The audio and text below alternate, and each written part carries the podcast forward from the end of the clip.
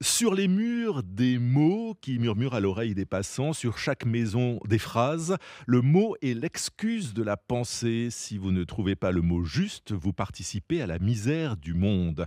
Des mots pour tous, des mots à tout faire, car les mots en ont toujours un pour rire, dit-on.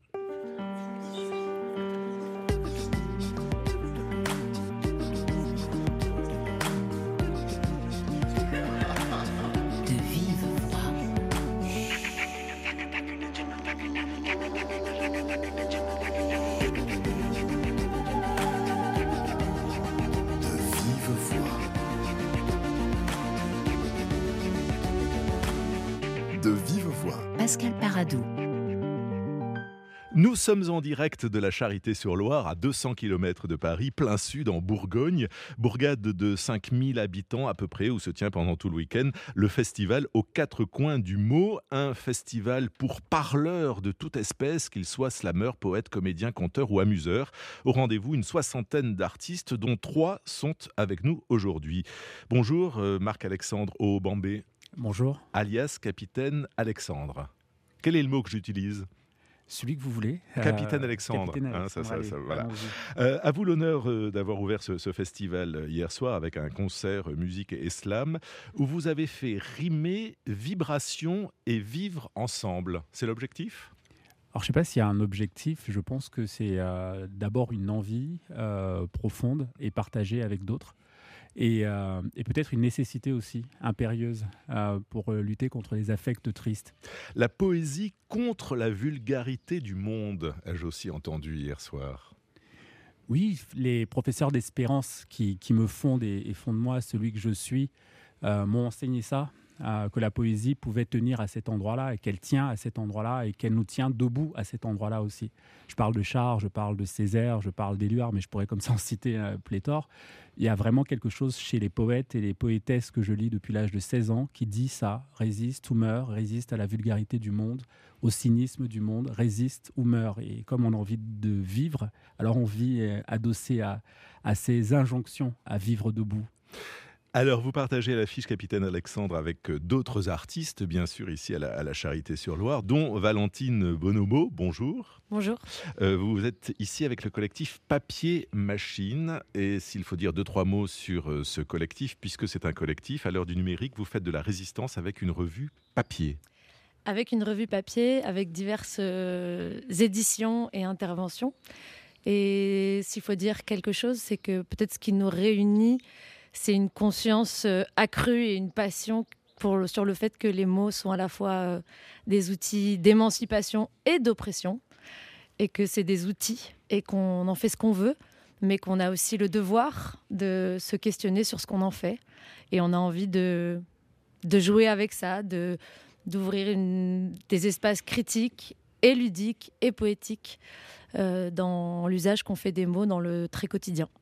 Vous êtes aussi à la charité avec Jérôme Rouget. Bonjour. Bonjour Pascal. Comédien, conteur, professeur, inventeur, vous allez nous expliquer pourquoi les poules préfèrent être élevées en batterie, c'est le titre de votre spectacle, mais euh, vous allez aussi nous faire redécouvrir Molière. Est-ce qu'on a besoin de redécouvrir Molière?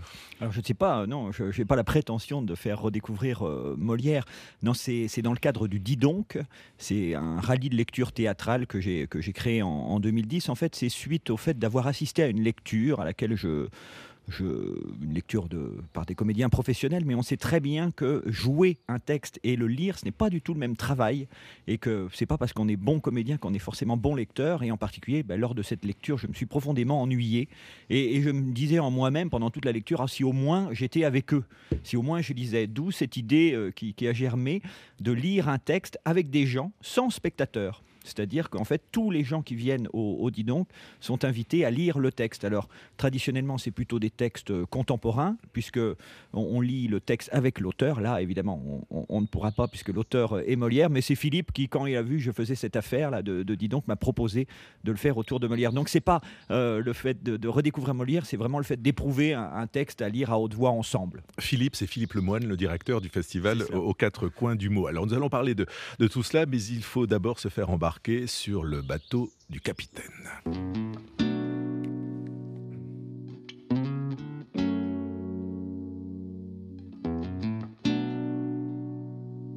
Je suis venu au mot. Un soir d'hiver en été ou d'automne au printemps, je ne sais plus. Mais il faisait un temps de poèmes, tant de poètes chantaient Désespoir distingué des clochards célestes. Je suis venu au monde comme on vient au monde innocent, couvert de sang d'encre sur les mains, ces mains qui construisent des lendemains qui slament pour nous, pour vous, pour tous. Je suis venu au mot, à l'école élémentaire, en esquivant orthographe et grammaire. Je suis venu au mot, dans la crainte de les trahir, pour éviter la faute j'en invite un autre. Je suis venu au mot, avec du mal à écrire. Excusez-moi, maîtresse, la langue française m'agresse. Permettez-moi de l'apprendre avec plus de tendresse. Je suis venu au mot, avec toutes mes maladresses. J'ai poussé un écrit quand mon âme a changé d'adresse.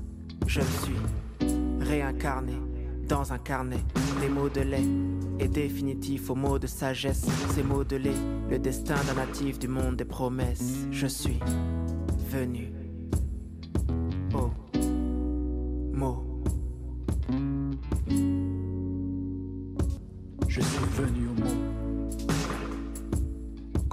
Revient du monde des morts ou de l'enfer la bouche de silence et l'éloge d'un baiser aux lèvres Je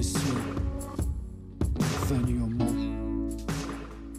Je suis Venir au mot comme l'on vient au monde. Euh, Capitaine Alexandre, est-ce que ce que vous racontez dans ce texte est vrai? Vous avez eu du mal euh, dans l'apprentissage à l'école, c'était pas une évidence? Non, non, non. Euh, alors le couplet dont vous parlez, le couplet de Kalimat, avec qui je suis en featuring sur ce, sur ce texte-là, et, lui a eu quelques problèmes euh, d'apprentissage, et, c'est un merveilleux poète. Moi, j'ai eu plutôt le bonheur euh, de, grandir dans une famille où il y avait des livres partout, et, je suis vraiment né dans les livres grâce à ma mère qui était enseignante de français et de philosophie à Douala au Cameroun. Donc j'ai plutôt eu un terrain favorable pour euh, aller vers les mots. Et, Et- euh, Donc c'était une évidence. Enfin, oui. il n'y a, pas eu de, de, de barrière. Il y a eu comme ça un embarquement immédiat. immédiat, immédiat. Et puis, une- elle avait une manière de parler de- des poètes et des, des auteurs qu'elle enseignait avec des étoiles dans les yeux. euh, C'était absolument incroyable. Moi, j'ai été, euh, je suis un poète par amour. J'ai commencé à écrire de la poésie pour faire briller les, les yeux de ma mère. Donc, j'ai commencé à écrire très tôt, avec le rêve d'écrire toujours et avec l'amour qui débordait. Euh, parce qu'elle parlait des poètes de manière absolument incroyable. Mais ce qui veut dire que la littérature et la poésie sont arrivées par la parole d'abord. Oui. Pour vous. Oui, oui, oui. Je viens d'une d'une culture où la parole euh, fait euh, comme une présence et nous porte ensemble. Et j'ai toujours entendu des poèmes, même classiques, très anciens, euh, dits dans les voix de, de- de- gens qui n'étaient pas des comédiens d'ailleurs, qui étaient enseignants comme ma mère, qui étaient chefs d'entreprise, qui étaient chômeurs, qui étaient amoureux et amoureuses des mots et qui venaient à la maison comme ça déclamer Sénèque, déclamer euh, euh, des, des textes d'un classicisme absolu, mais de manière totalement vibrante. Donc moi j'ai grandi avec ça et, et, pour moi écrire est un geste à la fois qui allie le mot comme ça sur la feuille et, et le mot dans la voix. Et, euh, et j'ai jamais su dissocier en fait. Je sais pas le faire. Donc vous parlez en écrivant, vous écrivez en parlant. J'écris du bout des lèvres oui, depuis, mais après j'ai fait du rap aussi quand j'avais 16 ans. Donc euh, on ne guérit pas toujours de son adolescence. Alors vous étiez euh, sur scène Capitaine Alexandre hier soir, mais vous êtes aussi euh, présent pendant tout le festival avec votre collectif. On a slamé sur la lune. Vous faites une expoésie. là, vous jouez avec les mots. C'est un, un mot valise et vous animez des, des- des ateliers pour quoi faire Pour faire venir aux mots ceux qui ont du mal, pour euh, faire découvrir le, pouvoir des mots? Oui, les ateliers sont une invitation à, lâcher prise et à lâcher prose, en fait. Tout simplement, il y a, tellement de gens qui viennent aux mots avec des raisons différentes, mais l'idée, c'est vraiment de dire on est, on est toutes et tous porteurs d'un poème. Parfois, on passe complètement à côté, et parfois, on bascule dedans, on tombe amoureux pour ne jamais se relever. Et, euh, et l'invitation est faite, et, euh, puis il y a une adresse au public cette semaine à, venir comme ça, s'amuser, réfléchir, prendre conscience, prendre confiance aussi, et, et puis tracer son propre chemin de, de l'être en soi. C'est où la Lune? Ah, c'est où la lune? C'est où la lune? Euh, C'est en chacun de nous aussi. C'est euh, mon grand-père disait souvent que la lune était le soleil des poètes, et nous on a choisi la lune parce qu'elle nous permettait de regarder le monde avec un peu de distance, et on se disait que c'était pas mal d'avoir un peu de distance dans, par rapport au regard porté sur le, monde dans lequel on vit ou survit selon. Elle est, elle est à la Charité sur Loire comme elle est à Douala, donc la lune. Absolument. Et elle est aux quatre coins du monde. Aux quatre coins du monde, absolument. Valentine euh, Bonomo, euh, vous faites partie du, collectif belge Papier Machine, euh, qui est d'abord une revue papier, on, l'a dit tout à l'heure, écrite en français. Mais quand on, regarde votre profession de foi, vous dites qu'elle est écrite en français, mais débarrassée de toute morale. Cela veut dire quoi?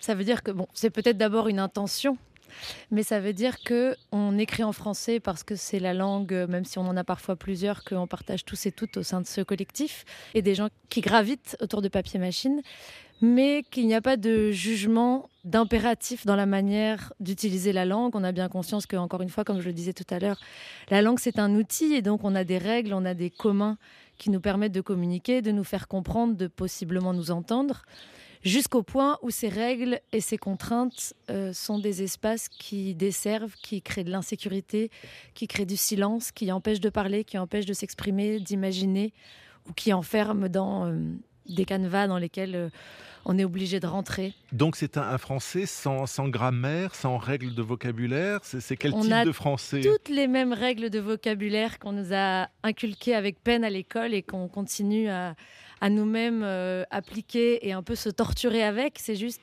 d'assumer un dilemme qui est le nôtre et qui, à mon avis, est celui de beaucoup euh, aussi.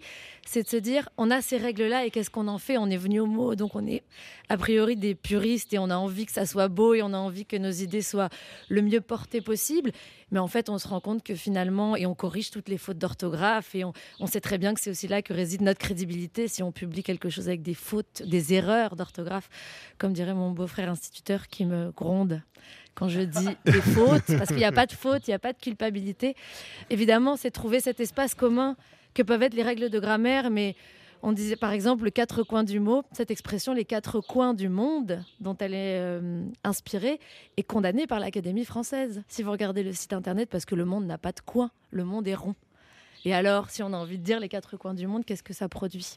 Donc c'est un collectif pour la liberté de l'usage de l'outil de la langue. Vous parliez de la langue comme d'un instrument de domination. Capitaine euh, Alexandre, vous avez fait cette belle déclaration d'amour à, votre mère et à la littérature, mais au Cameroun, dans toute une série de, de, de pays de l'Afrique francophone, c'est vrai que la langue, pour certains, est perçue encore aujourd'hui comme un instrument de domination et un instrument de post-colonisation et de domination. Oui, après, je pense qu'il y a euh, des, choses qui ne sont pas réglées, mais qui se situent ailleurs. Parce que dans le, même temps, euh, euh, souvent, chez les mêmes personnes, on a un amour de la langue qui déborde. et les, mêmes personnes peuvent vous déclamer ces airs dans le texte avec une jubilation, une profondeur, une, quelque chose qui vous fait frémir et ça n'empêche pas d'être dans un combat politique et de vouloir et de réclamer une émancipation à d'autres endroits. Euh, c'est pour ça que je, pense que euh, c'est souvent un prétexte pour euh, régler des choses qui ne sont pas réglées, et il y en a quelques-unes. Alors, Valentine Bonomo, on revient à vous. Vous avez donc, avec ce collectif Papier Machine, publié toute une série de, revues autour d'un mot. Alors, ça peut être aussi bien œuf, souffle ou, ou trappe, mais vous avez aussi publié une encyclopédie, qui est donc l'inverse de l'encyclopédie. Alors, je ne sais pas si c'est l'inverse. En tout cas, c'est comme on dit la petite sœur boiteuse. Et si on s'intéresse aux mots, c'est aussi parce qu'on s'intéresse à ce qui nous permet d'avoir accès à la connaissance et de transmettre de la connaissance. Et donc, on a lancé cette grande entreprise de savoir qu'on a appelée l'encyclopédisme, peut-être par une forme, à la fois parce qu'on avait cette passion pour l'encyclopédie et les dictionnaires, mais aussi parce qu'on avait parfois une frustration de sentir qu'il y a une seule manière de dire les choses et comment on pourrait on s'est dit pour nous-mêmes comment on pourrait déplacer le regard sur des choses qui sont déjà là, qui sont devant nous, et notamment en décalant la langue et la manière dont on parle des choses.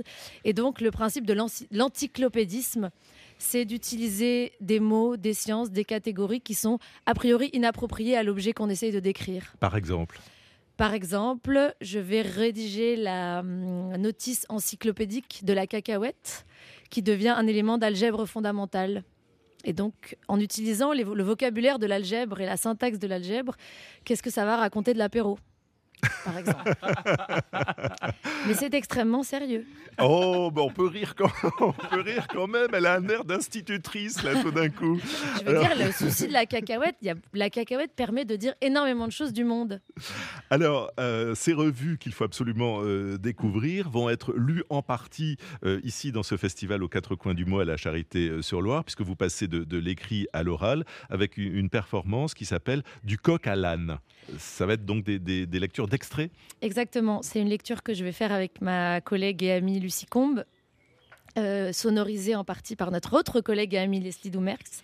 Et on, on a sélectionné euh, des extraits, parfois très courts, parfois un peu plus longs, des 13 numéros déjà publiés de papier machine. Et on va effectivement passer du coq à l'âne, et c'est quelque chose qu'on assume aussi vraiment fortement dans notre esthétique, dans notre démarche. C'est-à-dire qu'on va passer d'une chose à une autre sans a priori de connexion, mais en fait peut-être que des liens vont se faire, et c'est aussi comme ça qu'on construit la revue, qui, je tiens à le dire, est à chaque fois euh, le fruit d'une trentaine de contributions faites par une trentaine de contributeurs, contributrices issus d'horizons très différents, donc qui fait se rencontrer des univers à partir d'un mot très simple. Donc du coq à l'âne et de l'âne à la cacahuète. Ça va de soi. Bah, évidemment. Alors, je suis sûr que vous allez adorer si vous ne les connaissez pas déjà. Euh, ce sont les, les créateurs de Loose Crapaud. Et c'est notamment l'histoire de Bertrand Boulanger, un gamin dyslexique qui avait un papy fan de Scrabble et qui a donc inventé ce Scrabble poétique. Il y a des joueurs qui viennent s'installer, on peut jouer en duo. Bertrand est le maître du jeu. Et le but du jeu, donc on a des lettres aimantées, on pose des lettres sur l'écran, on forme un mot. On a sept lettres, mais on peut former un mot de deux lettres ou de quatre lettres, peu importe. Et on doit donner la définition au public, aux, aux autres joueurs, la définition de ce néologisme. Je suis Quentin Préau, le professeur d'ordre. Et mon rôle à moi, c'est de dessiner ce que les gens imaginent et de leur montrer ce qu'ils avaient en tête. Je suis Bertrand Boulanger, terrien vague. Terrien vague Oui. Ça veut dire quoi? C'est euh, un terrien qui a de la place encore pour l'inconnu. Est-ce que vous pouvez me faire jouer à Loose Crapaud Eh bien, asseyez-vous alors, s'il vous plaît. Hop, vous voyez ici, il y a un sablier. Vous avez votre ébouriffoir et dans cette bouche d'un sang d'encre, vous avez les lettres qui sont aimantées que vous allez pouvoir mettre dans le bac à Scrabble. Donc l'idée, c'est, avec les lettres que vous sortez, d'inventer des mots. Oui, exactement. Donc le Scrapo, c'est l'ou- l'ouvroir de scrabologie poétique. Et ces mots qui s'accumulent et qui se recoupent les uns aux autres forment une espèce de petit monde qui est renouvelé à chaque nouvelle partie. Et ce petit monde qui naît et qui disparaît à chaque nouvelle partie, c'est le Scrappy. Là, avec les yeux du micro, on voit une carte où, euh, en fait, depuis toutes ces années, nous, on demande aux personnes de marquer ce qu'ils ont écrit. Et ça change tout. C'est dans la plaisanterie, dans l'instant, mais aussi il y a une histoire, il y a un patrimoine imaginaire qui se construit. Donc nous, en fait, quand on démarre une partie, il y a une espèce de transe qui se fait où on, essaie de garder tout ce qui a été dit depuis le début pour en tenir compte dans les parties qui s'enrichissent au fur et à mesure du temps. Souvent, à partir du premier mot, si quelqu'un invente par exemple, je sais pas, un océan, la personne suivante va avoir tendance à inventer un poisson qui vit dans cet océan et une autre personne va inventer la nourriture de ce poisson et la personne suivante encore un détail qui correspond, etc. C'est pour ça qu'à chaque partie, c'est un petit bout d'univers qui se crée avec des impératifs qui sont qu'en Eustrapi, il n'y a pas de hiérarchie, il n'y a pas de roi, il n'y a pas de gouvernement, les animaux parlent. Donc si vous voulez manger un animal, il faut discuter avec lui pour voir s'il est d'accord pour se faire manger. Les habitations sont mobiles, la nature est mobile. Voilà, tout est toujours en mouvement comme le langage. En fait, c'est ça la base, c'est que le langage crée l'univers. Est-ce que vous pouvez me donner quelques noms de ce territoire d'où Scrappy? Alors là, je vais mettre mon doigt dessus, c'est le loufloc. Le loufloc, c'est un, étang, mais alors au lieu d'avoir un monstre, il y a euh, au milieu euh, règne le moellon d'Ac. Donc là, on, a en, mémoire euh, que moellon, c'est une pierre aussi. Donc c'est Pierre Dac qui s'est réincarné en Eustrapi. Donc là, c'est un haut lieu de la philosophie absurde. Billy Potioc, garde de l'usure, Pépitoni, Capelito, X majuscule, mouchoir de poche, île parapluie, bouche du fleuve, Bitouniou, épée de baron. Pour l'instant. le public à, à venir. Il nous donnera d'autres noms de villes, je n'en doute point. Virgule. Lous Crapaud, donc tous les matins pour le festival aux quatre coins du monde dans le prieuré de la Charité sur Loire. Euh, la présenterie, c'est quand même beaucoup mieux que le présentiel qu'on a inventé euh, ces derniers temps. Vous en pensez quoi, Valentine Bonomo? La présenterie euh, C'est pas un mot pour euh, votre revue papier machine? Ah si, complètement. Non, mais ça me laisse... euh, Rêveuse. ça me laisse assez rêveuse, ouais. Euh, Vous devenez vague. Non, c'est parce, c'est parce qu'en fait, ça me fait penser à cette. Dans- oui, de la plaisanterie. C'est un mot que je ne sais pas si j'apprécie. Ça m'évoque la plaisanterie. Et c'est juste, je me demande toujours, euh, jouer avec les mots, oui, mais pour dire quoi Mais là, en l'occurrence, voilà, c'est ça que j'étais en train de rebondir, mais dans une toute autre direction. Mais la plaisanterie, ça me paraît super important. Jérôme Rouget, vous aimez le Scrabble? Vous avez le droit de me dire non, parce que moi je déteste. hein. Je gagne jamais, donc je déteste. Modérément, j'ai joué beaucoup avec mes parents euh, plus jeunes, mais, mais j'y joue maintenant. Oui, ce sont des souvenirs d'enfance, souvent parfois euh, un peu en- ennuyeux. Vous êtes donc le, troisième larron, Jérôme Rouget, de cette émission, ça c'est pour euh, la rime, avec euh, deux propositions, dont l'une est consacrée à Molière, on l'a évoqué, c'est un, un dit donc. C'est donc une invitation à lire Molière par les spectateurs qui viennent vous voir, qui deviennent du coup acteurs. Est-ce que c'est un geste de démocratisation? Tout à fait, ouais, c'est un geste de, bon, on va dire, de d'éducation populaire, hein, puisque voilà, il n'y a pas d'enjeu, on va dire qualitatif de lecture puisqu'il n'y a pas de gens qui écoutent, tous les gens qui sont là participent.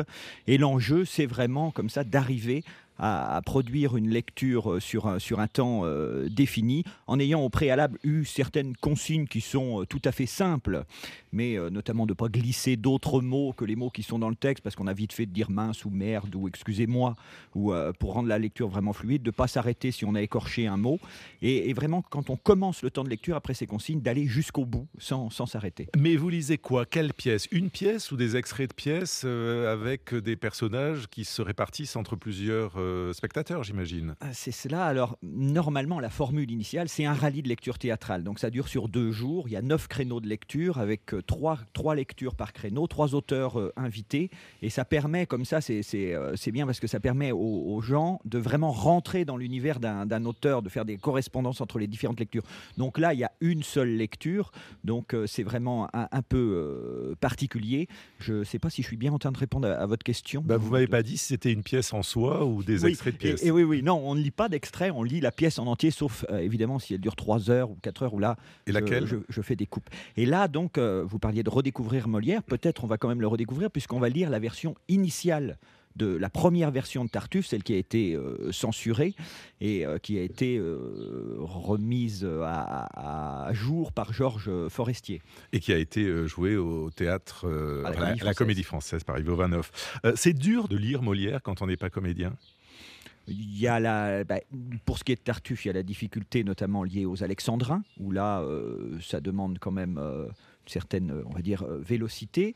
Mais euh, non, je ne crois pas que ce soit euh, plus dur parce que mm, c'est tellement bien écrit, euh, tout- toute cette affaire, que Mais- s'y complaît euh, Et, et- fortement. et est-ce que ça change le sens? Est-ce que ça change la perception que ce soit lu justement par des spectateurs, des spectatrices Alors, en plus, ce que je n'ai pas précisé, c'est que la plupart du temps, et là ça va être le cas, puisque les, gens ne connaissent pas euh, à l'avance ce qu'ils vont lire, mais la plupart du temps, les gens euh, découvrent le texte en même temps qu'ils le lisent. Ils ont un tout petit temps avant. Donc évidemment, ça change parfois même le sens, mais les autres euh, spectateurs, lecteurs remettent, on va dire, dans le bon sens. Et ce qui est assez passionnant, c'est que quand les auteurs sont là, ils sont vraiment souvent très surpris et enthousiastes de ce que la lecture a donné. Ils ne s'attendaient pas du tout à cela. Bon, pour Molière, c'est un peu raté. hein. Oui. Mais bon, ça, on, on verra si les esprits parlent après tout.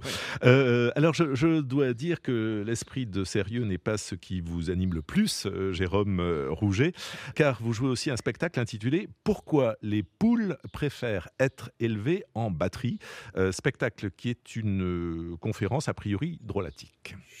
Tan, taran, tan, tan, taran, Alors donc, je suis le directeur de cette école nationale d'agriculture ambulante, mais je suis également son seul salarié. Vous savez peut-être, l'école dispose de faibles moyens, l'agriculture dispose également de faibles moyens, donc l'école d'agriculture, eh bien, elle dispose doublement euh, de faibles moyens. Donc proportionnellement, si on ramenait euh, notre surface de vie à celle d'une poule élevée en batterie, eh bien ça signifie qu'il nous faudrait vivre dans un espace grand comme quatre feuilles de papier A4. Est-ce qu'un élève souhaite imiter la poule? Y a-t-il un, spécialiste reconnu? Vous savez, je disais l'autre jour que Bill Gates, euh, l'ex-patron de Microsoft, eh bien, a une maison d'une superficie de 1750 mètres carrés. C'est-à-dire environ 17 000 feuilles à 4. Bon, je sais, je sais très bien ce que vous allez me dire. Vous allez me dire, mais enfin, monsieur le directeur, mais aucune poule n'a inventé Windows. En effet, vous avez raison, Jérôme Rouget, ce ne sont pas les poules qui ont inventé Microsoft, mais euh, c'est du euh, De Vos grinçant et militant ce spectacle. De Vos, euh, je, je- je ne crois pas qu'il y, ait- qu'il y ait forcément de parenté parce que je ne suis pas un grand joueur sur les mots. Et militant, euh, euh, un peu quand même, non? Bah, disons en fait, le, le spectacle s'achemine dans sa troisième partie. C'est vraiment une conférence, un spectacle conférence. Il y a trois parties et dans la troisième partie, on, en vient sur quelque chose de beaucoup plus ouvert que, cette histoire de poule et notamment sur le fait que euh, bah, quand on reçoit des informations qui ont un caractère révoltant, pour passer à, l'action, il faut absolument qu'il y ait l'affect qui vienne se mettre dans, tout cela, l'émotion.